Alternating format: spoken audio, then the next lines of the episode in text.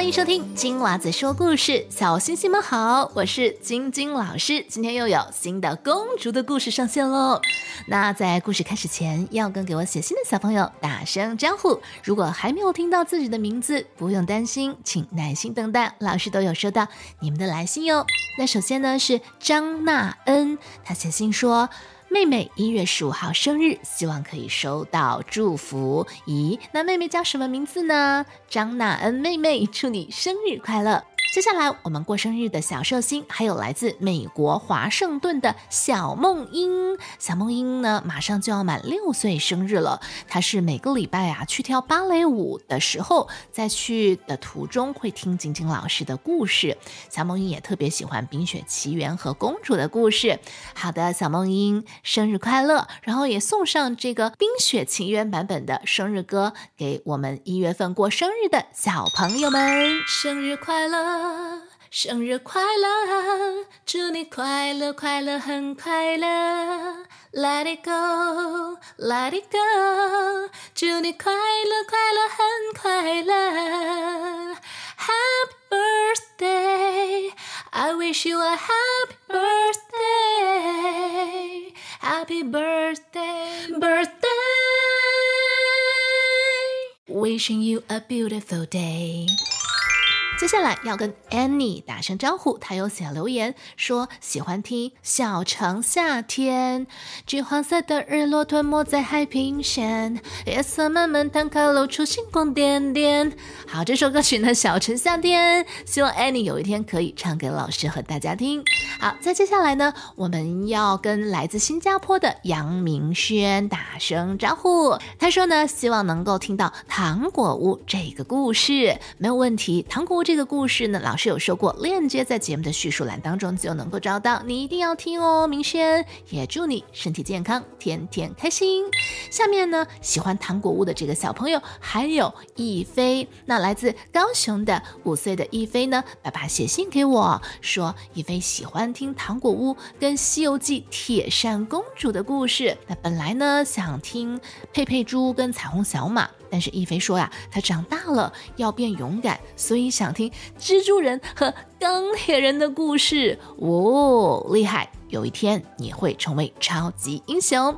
那如果你也想点播故事或者跟我写悄悄话，可以写信给我，链接在节目的叙述栏当中都能够找到。记得在你收听的播客平台给老师满星好评，同时帮助老师去脸书点赞，拜托我们的家长跟小朋友，也谢谢你们的支持和帮忙。那我等你们写信给我哟。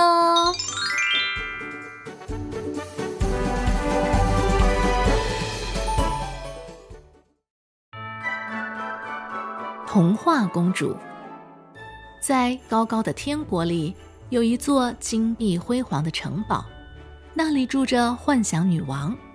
她有一个美丽可爱的女儿，叫童话。日子一天天过去，童话公主渐渐长大了。她总是听人们说人间多么有趣，就想去人间看一看。有一天，她对幻想女王说：“妈妈。”我多么希望到人间去，和那些可爱的孩子们一起玩啊！可是我又很害怕他们会不会嘲笑我。幻想女王温柔地对童话公主说：“我的女儿啊，你不试一试怎么知道呢？要想做成一件事，就不能害怕困难。”听了幻想女王的话。童话公主下定了决心，一定要到人间去走一趟。在一个花香四溢的清晨，童话公主穿着漂亮的衣服准备出发了。临走前，幻想女王还送给童话公主一件色彩斑斓的花外衣，就是为了让孩子们能够更喜欢她。幻想女王告诉童话公主：“童话。”那些孩子们都是我的心肝宝贝，我曾经让你的哥哥梦给他们送去过最美的图画，我也常常去亲吻他们，拥抱他们。我相信你一定会给他们带去更多的惊喜。放心吧，妈妈，我会学习哥哥梦王子，会给他们带去更多的快乐。给他们更多的信心，更多的力量。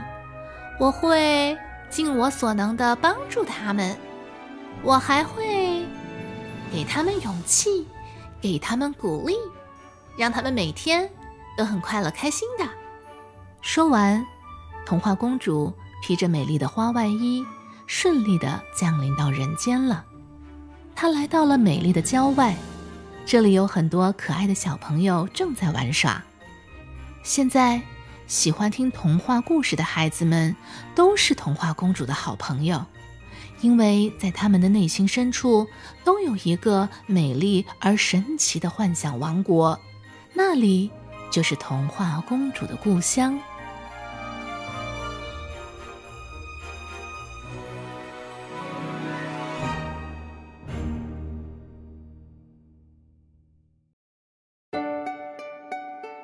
坐着金马车的公主。很久以前，有一位国王特别喜欢猜谜语，可是有一天，他把所有的谜语都猜完了，就觉得没有什么意思了。于是，他的脾气变得越来越坏。每当心情烦躁的时候，就会下令处死一个犯人。国王有一个小女儿，心地非常善良，她对每个人都很好。小公主劝父亲不要随便杀掉犯人，可父亲根本不听。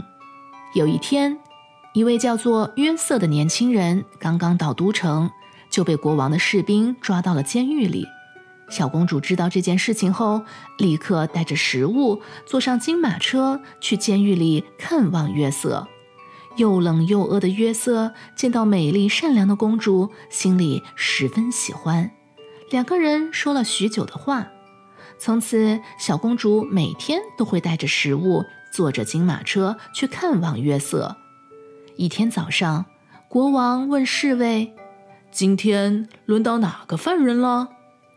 侍卫看了看手里的名单，说：“回陛下，今天轮到约瑟了。”国王便命令侍卫去牢中将约瑟抓来，准备杀掉。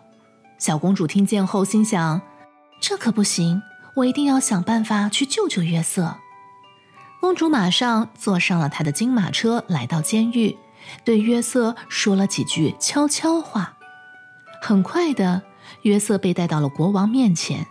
他镇定地对国王说：“殿下，如果我能说出一个新谜语，您可以放了我吗？”国王哈哈大笑，对他说。当然可以，只要难住了我，我一定会放了你的。”约瑟恭敬地说，“陛下，请问什么东西刚开始用四条腿走路，后来用两条腿走路，最后用三条腿走路呢？”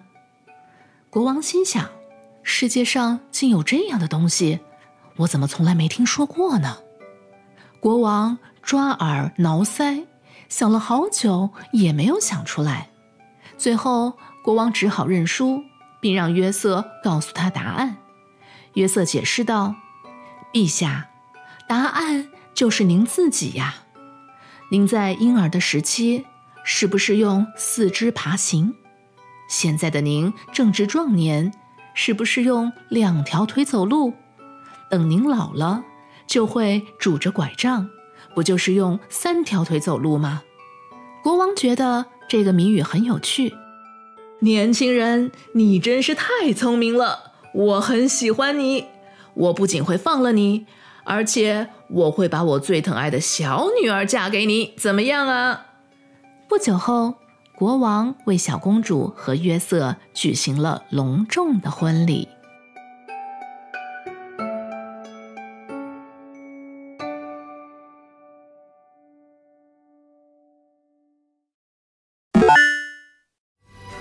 今天的故事就到这里了。如果你喜欢我们的故事，请不要忘记订阅频道，开启小铃铛。也欢迎你在收听的播客平台给节目满星好评。